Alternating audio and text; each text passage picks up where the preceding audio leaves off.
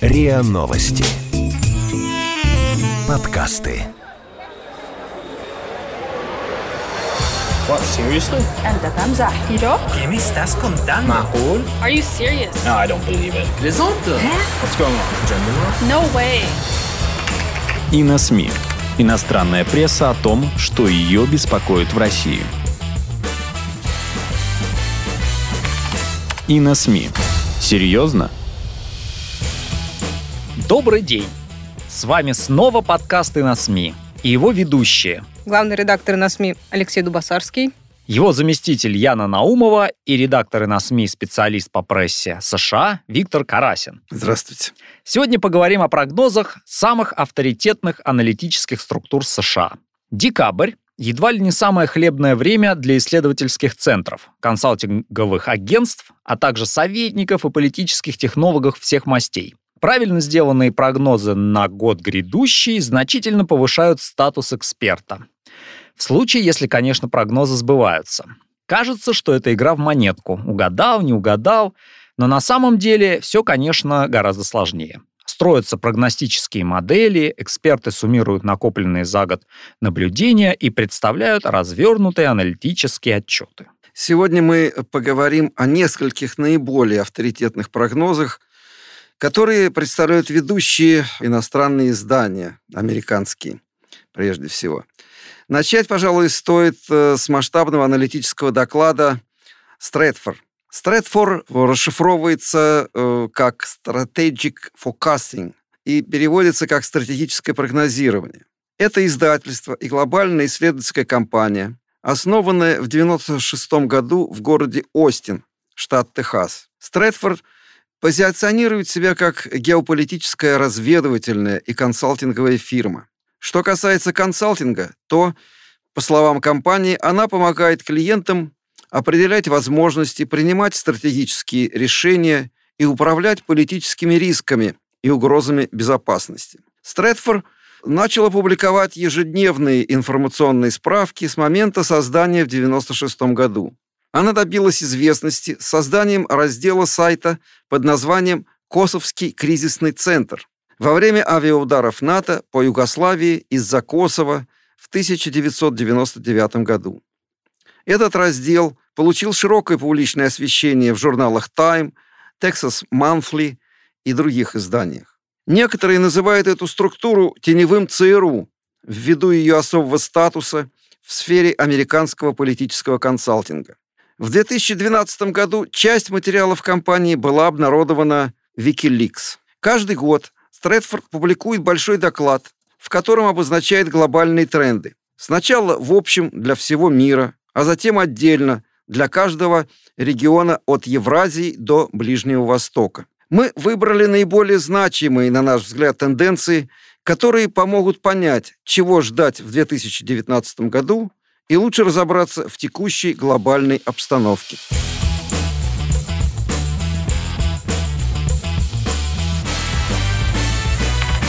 И на СМИ. Серьезно? Итак, каковы же общие тенденции? Едва ли аналитики Стратфора открыли Америку, когда вновь повторили расхожую идею сползания мировой политики в неконтролируемый хаос. Да, эту идею все повторяют на все лады в последнее время. Ну, понятно, что надо же о чем-то писать, надо же чем-то поразить людей. Вот что пишут в Стрэдфорд. Более года тому назад издание Стрэдфорд отмечало, что усиление соперничества между США, Китаем и Россией станет определяющей характеристикой международной системы, создав затруднительную ситуацию для средних держав, попавших в тиски великодержавного соперничества. Торговые войны, кибератаки, изменения в оборонной стратегии и гонка вооружений очень быстро убедили мир в том, что возникла новая и некомфортная глобальная реальность. Стрэдфорд все же констатирует появление нескольких важнейших полюсов силы, вокруг которых будет сосредоточен основной нерв мировой политики 2019 года. Каковы же события и тенденции, которые окажут наибольшее воздействие на принятие решений в мире? Вот опять же, что пишут аналитики. Во-первых, великодержавное соперничество между США, Китаем и Россией ускорит гонку вооружений и обострит борьбу в киберпространстве. Наладить глобальное управление в условиях этих нарастающих угроз будет трудно. Ну, надо сказать, что не первый год уже про кибервойны рассуждают, и, наверное, еще не один год эта тема будет продолжаться. Во-вторых, в то время как США будут наращивать стратегическое наступление против Китая, вводя дополнительные пошлины, нормативные препятствия и санкции, усиливая поддержку Тайваню и создавая проблемы в Южно-Китайском море, Пекин в попытке ослабить американские альянсы сделает ставку на свои мощные экономические рычаги. Ну, понятно, торговая война. В-третьих, сражение Белого дома с Всемирной торговой организацией может остановить процесс урегулирования споров в рамках этого органа, из-за чего страны будут вынуждены вести менее предсказуемые двусторонние переговоры. И в-четвертых, иранский нефтяной экспорт под давлением санкций уменьшится, а добыча в США увеличится. В мировой экономике в 2019 году будет наблюдаться неустойчивый рост, а Саудовская Аравия и Россия будут по-прежнему оперативно реагировать на события на глобальных нефтяных рынках в целях недопущения резкого падения цен. Тем временем глобальные рынки сжиженного природного газа станут более состязательными, так как Соединенные Штаты в 2019 году займут свое место среди главных экспортеров сжиженного природного газа. Такая вот новая некомфортная глобальная реальность. Противостояние глобальных игроков в лице США, Китая и России. Да, но с другой стороны, не стоит думать, что международные отношения концентрируются исключительно на противостоянии этих трех государств. Такая ситуация создает большое пространство для политических маневров так называемых средних держав. А, вот что пишет Стратфор. Эта новая глобальная динамика создает огромную головную боль средним державам и международному бизнесу, которые пытаются отыскать свой путь. Хотя крупные европейские державы стараются утвердить суверенитет ЕС в глобальном масштабе, они будут, как и раньше, в основном реагировать на события в сфере глобальной конкуренции. А что касается стран пограничья, таких как Польша, Турция и Тайвань, то в некоторых случаях ужесточение политического климата будет создавать для них благоприятные стратегические возможности при формировании военных альянсов и получении особых экономических выгод у сильных покровителей. Что еще сулит усиление противостояния США, Китая и России? По мнению аналитика Стрэдфор, новый виток гонки вооружений. Они не называют конкретных моделей, новых разработок. Об этом мы, скорее всего, узнаем только в следующем году из хорошо знакомого нашим читателям журнала National Interest. Но они э, говорят, что стоит ожидать роста внимания к военно-техническим вопросам. Цитирую, что пишут аналитики. Быстрое развитие прорывных технологий в сочетании с устойчивым разрушением договоров о контроле вооружений ускорит гонку вооружений между США, Россией и Китаем. Вероятный выход Вашингтона из договора в вооружениях ракетных э, средней и меньшей дальности и неопределенная судьба э, договора СНВ-3 усилит разногласия в Европе, поскольку западные страны пытаются не попасть в западню наращивания вооружений а пограничные с Россией государства, такие как Польша, Прибалтика, а возможно и Румыния, готовы добровольно размещать у себя американские военные силы и средства. В то же время США обретут свободу действий для создания мощного арсенала в противовес Китаю, так как Пекин старается не заключать пакты о контроле вооружений и продолжает устойчиво наращивать силы в западной части Тихого океана. Усилится и идеологическое противостояние, считают аналитики. Бренд «демократия по-американски» ушел в прошлое. Идейный вакуум снова заполняет Китай. Поскольку Западный фронт расколот, а Соединенные Штаты уже не защищают активно сложившуюся после войны систему управления мировым порядком, Китай найдет множество разногласий между средними державами, чтобы ослабить американское наступление. То есть Китай не дремлет, держит руку на пульсе всех мировых событий. Более того, основанный на технологиях цифровой авторитаризм, который осваивает КНР для урегулирования внутренних вопросов и для экспорта за рубеж, станет привлекательной альтернативой для стран с автократическими наклонностями, которые с опаской смотрят на политический либерализм, неизбежный в случае партнерства с Западом. Вот как.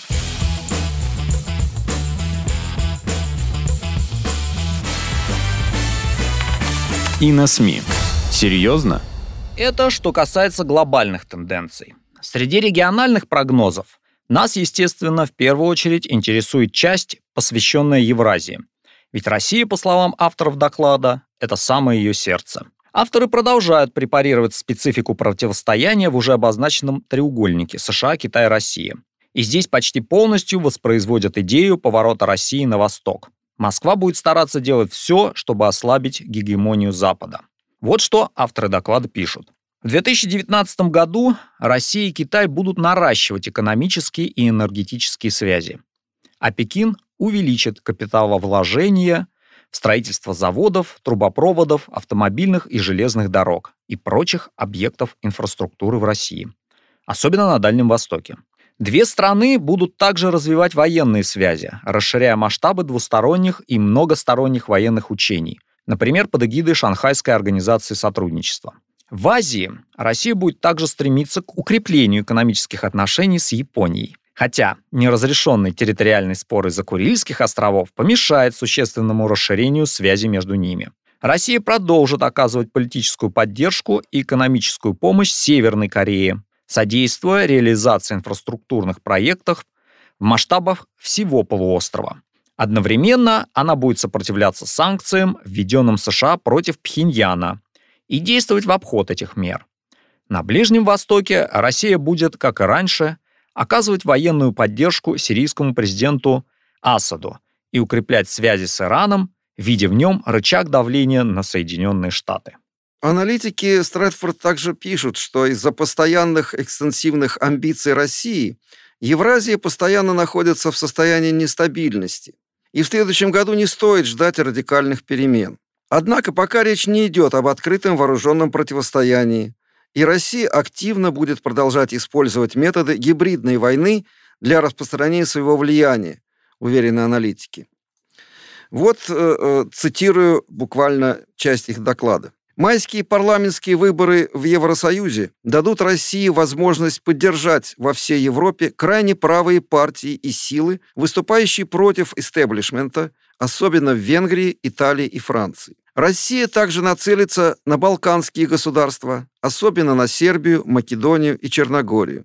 Осуществляя там политическое вмешательство, используя тактику дезинформации и экономические льготы, она будет пытаться затормозить идущие там процессы евроинтеграции.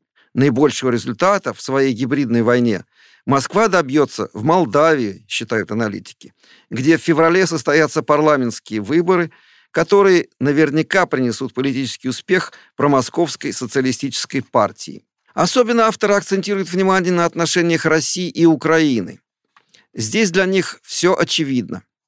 Цитирую. «Кто бы ни победил на президентских и парламентских выборах на Украине, эта страна в своей внешней политике будет по-прежнему стремиться к интеграции с Западом».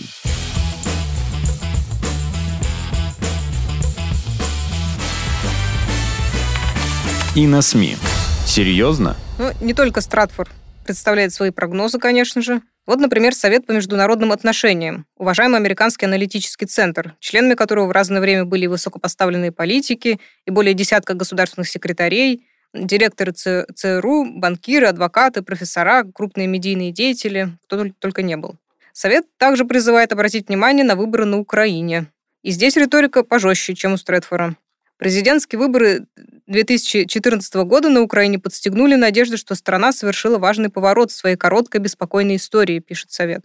Однако, к сожалению, Украина по-прежнему заражена коррупцией, политической и экономической нестабильностью, а также мятежами, которые спонсируются Россией, и разладом в вопросе о том, с кем же следует связывать будущее страны с Западом или с Россией. Участники предстоящих выборов мало волнуют аналитиков. Общественность едва ли обрадуется хоть Порошенко, хоть Тимошенко, хоть Гриценко, хоть кому. Другое дело российский фактор. Им можно запугать американский истеблишмент. Над выборами навис призрак России. Она захватила три украинских судна в Азовском море в конце ноября, вызывая опасения, что планируется усиление прямого и косвенного военного давления на Украину. Даже при молчащем оружии Кремль может найти иные способы вмешательства. Украина учредила орган, чтобы распознавать и по возможности предотвращать российское вмешательство. Кто бы ни выиграл в марте, он столкнется со старым набором проблем. Ну, на самом деле, набор проблем там, похоже, всегда один. У, гра- у граждан бедность и коррупция, у властей главная проблема – это злая Россия, конечно. Да, удивительно, что в прогнозах относительно других важнейших выборов 2019 года авторы не указывают на русский след. И правда удивительно. Да.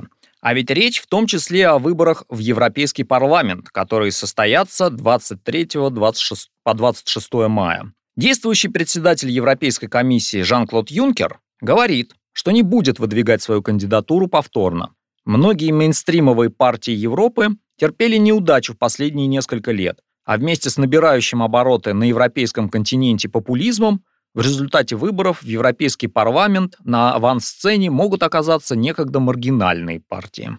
На какие же еще выборы в разных уголках мира призывают нас обратить э, э внимание авторы доклада Совета по международным отношениям? Выборы в Нигерии 16 февраля. Почему? Нигерия – самая густонаселенная страна Африки, крупнейшая экономика континента и крупнейший производитель нефти. Ее до сих пор раздирает междуусобное насилие, а уровень безработицы остается на уровне 19%.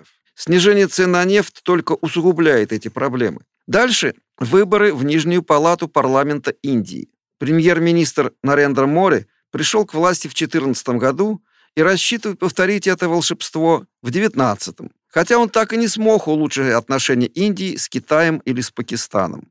Еще одни выборы в Индонезии 17 апреля. Эта страна также привлекает к себе пристальное внимание, преимущественно потому, что в случае резких и непредсказуемых изменений страна со сложной этноконфессиальной структурой может стать очагом нестабильности во всем регионе Южной Азии. Наименьший оптимизм вызывают президентские выборы в Афганистане 20 апреля. Там постоянные теракты, Талибан, контролирующий более 70% территории страны, идущие по кругу новые и новые раунды безуспешных мирных переговоров, что вообще ставит под вопрос способность афганского государства провести выборы. А вот победа президента ЮАР Джейкоба Зумы под большим вопросом в свете непрекращающейся экономической рецессии, а также нерешенных проблем неравенства, расизма и коррупции. Лозунг Билла Клинтона, э, который в переводе на русский звучит «Это экономика, тупица», вполне соответствует нынешним настроениям в Аргентине. Безработица на уровне 10%, инфляция 30% и сумасшедший уровень процентной ставки в 60%. Кого бы ни выбрали аргентинцы в октябре, проблем этот человек не оберется. Максим Бернье, бывший министр иностранных дел Канады, который немного уступил в гонке за место лидера консерваторов, основал новую политическую партию. Его Народная партия Канады может оставить след в истории или же расколоть консервативный электорат в пользу либералов на предстоящих 21 октября 2019 года выборах в Канаде. Наконец, свой в целом пессимистичный прогноз Совет по международным отношениям завершает перспективами законодательных выборов в Израиле. Партия Нетаньяху Ликуд на данный момент занимает всего 30 из 120 кресел в Кнессете, парламенте Израиля. Поэтому сплоченность правительства требует деликатного компромисса. Однако у Нетаньяху нет недостатков в конкурентах. Сможет ли он вновь добиться успеха, опира, напирая на свой опыт в области национальной безопасности и тесной связи с президентом США Дональдом Трампом?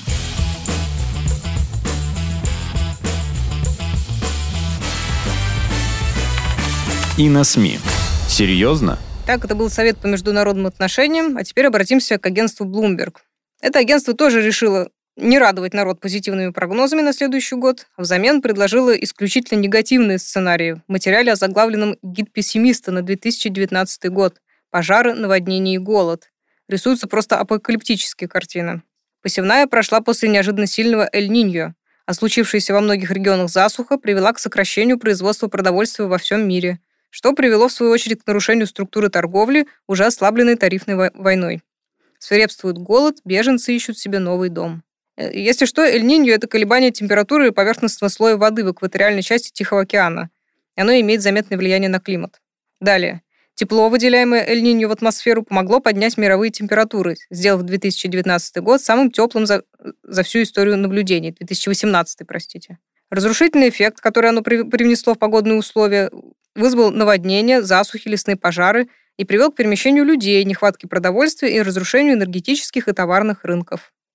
Мировые запасы стали сокращаться, покупатели ждали урожая в двух основных житницах, не затронутых Эль-Ниньо, в североамериканских государствах, то есть в США и Канаде, а также в Черноморском регионе России и на Украине.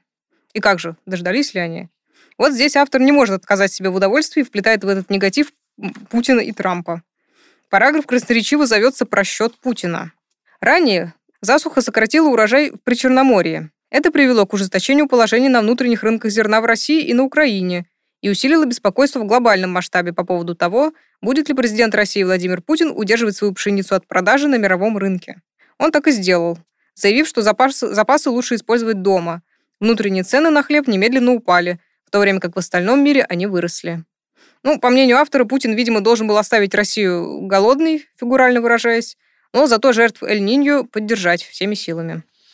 Вообще э, удивительно, э, такое впечатление, что человек, который, э, или группа людей, которые писали вот этот прогноз, вообще не заглядывали в статистику по России, да, потому что урожай этого года, да, меньше, чем в прошлом, но, тем не менее, достаточно высокий. Урожай российской пшеницы. Да, да. да. Ну да, причем сами же они и писали про, об этом ранее. Да, да. Не только они. Не так давно тот же Блумберг писал о российской пшенице для половины мира. Например, в февральском материале приводится статистика. Экспорт продовольствия из России в 2017 году вырос на 25%, достигнув рекордного показателя в 19 миллиардов долларов. В этом сезоне экспорт может установить очередной рекорд. Полмира покупает пшеницу из России, которая пытается снизить свою зависимость от импорта сельскохозяйственной продукции после того, как в ответ на санкции запретила закупать некоторые западные продукты. Стоит напомнить, что всю первую половину года в разных изданиях появлялись статьи, чьи авторы ожидали рекордного урожая, а во второй половине года констатировали тот самый рекордный урожай. Так что такой комментарий Блумберга, пусть и в подчеркнуто пессимистичной колонке, заставляет задуматься. Но на этом автор не останавливается и продолжает уже привычной рукой рисовать образ воинственной России, полной захватнических амбиций. Да. Итак, Путин тайно направил больше войск в Донбасс на востоке Украины, разжигая конфликт у своего главного конкурента по пшенице. В то же время его продажа с большой скидкой ракетных систем Турции встревожила США и начала разваливать альянс НАТО, поскольку президент Реджеп Эрдоган разорвал все связи с Западом. Началось наращивание военно-морского флота в турецких проливах и поблизости от них. А главным маршрутом для экспорта украинского зерна на Ближний Восток и в Африку. Во время саммита в Вашингтоне Трамп высоко оценил запрет Путина на экспорт, заявив, что он показал, российский лидер поставил на первое место свой народ. К июлю российский запрет и сокращение урожая заставили цены на пшеницу с поправкой на инфляцию взмыть выше пиков 1974 года, достигнутых во время арабского нефтяного эмбарго. Напоследок э, было бы любопытно вспомнить долгосрочный прогноз Стратфора вплоть до 2025 года, который э, аналитики э, этой компании обнародовали э, в 2016 году. Тогда отмечалось, что институты Евросоюза подвергнутся сильнейшему стрессу. Определяющей чертой Европы будут противоречия между экономическими интересами и культурной стабильностью. Поэтому внутриевропейские отношения будут все более непредсказуемыми и неустойчивыми, писали аналитики Стратфора. Дальше еще интереснее. Россия все десятилетие будет пытаться укрепиться и обеспечить собственную безопасность. Она постарается перейти от сырьевого экспорта к экспорту переработанного сырья. Россия также будет стремиться объединить бывшие советские республики в некую общность, дабы отсрочить свои демографические проблемы, расширить рынок и, прежде всего, возродить некоторые территориальные буферы. Россия видит, что находится под прицелом, а поэтому спешит. Из-за этого она в перспективе постарается оказаться агрессивнее и опаснее, чем есть на самом деле. Сейчас российская угроза уже аксиома для Запада, а в 2016 году еще были сомнения. Нынешний конфликт с Россией за Украину будет оставаться в центре международной системы в ближайшие несколько лет, заявляли аналитики Стратфора в 2016 году. Но мы не думаем, писали они, что Российская Федерация способна просуществовать в своем нынешнем виде еще 10 лет. Подавляющая зависимость от экспорта углеводородов и непредсказуемость цен на нефть не позволяют Москве поддерживать государственные институты на всей обширной территории Российской Федерации. Мы ожидаем, писали они, заметного ослабления власти Москвы, что приведет к формальному и неформальному раздроблению России. Конечно, до 25 года время еще есть, но пока незаметно ни формального, ни неформального раздробления нашей страны. К счастью, многие прогнозы, особенно такие драматичные, имеют прекрасное свойство не сбываться. Что же касается более осторожных оценок, то, видимо, к ним стоит прислушаться. Отдавая, однако, себе отчет в том, что мир действительно стал настолько сложным, что в любой момент сложившийся баланс сил и карта альянсов могут измениться. А мы будем держать руку на пульсе и следить за этим. С вами были подкасты на СМИ. Его ведущие Алексей Дубасарский. Виктор Карасин. И Яна Наумова. Всего доброго. До свидания. Вы слушали эпизод подкаста «И на СМИ». Иностранная пресса о том, что ее беспокоит в России. Подписывайтесь на подкаст на сайте ria.ru в приложениях подкаст с Web Store и Google Play.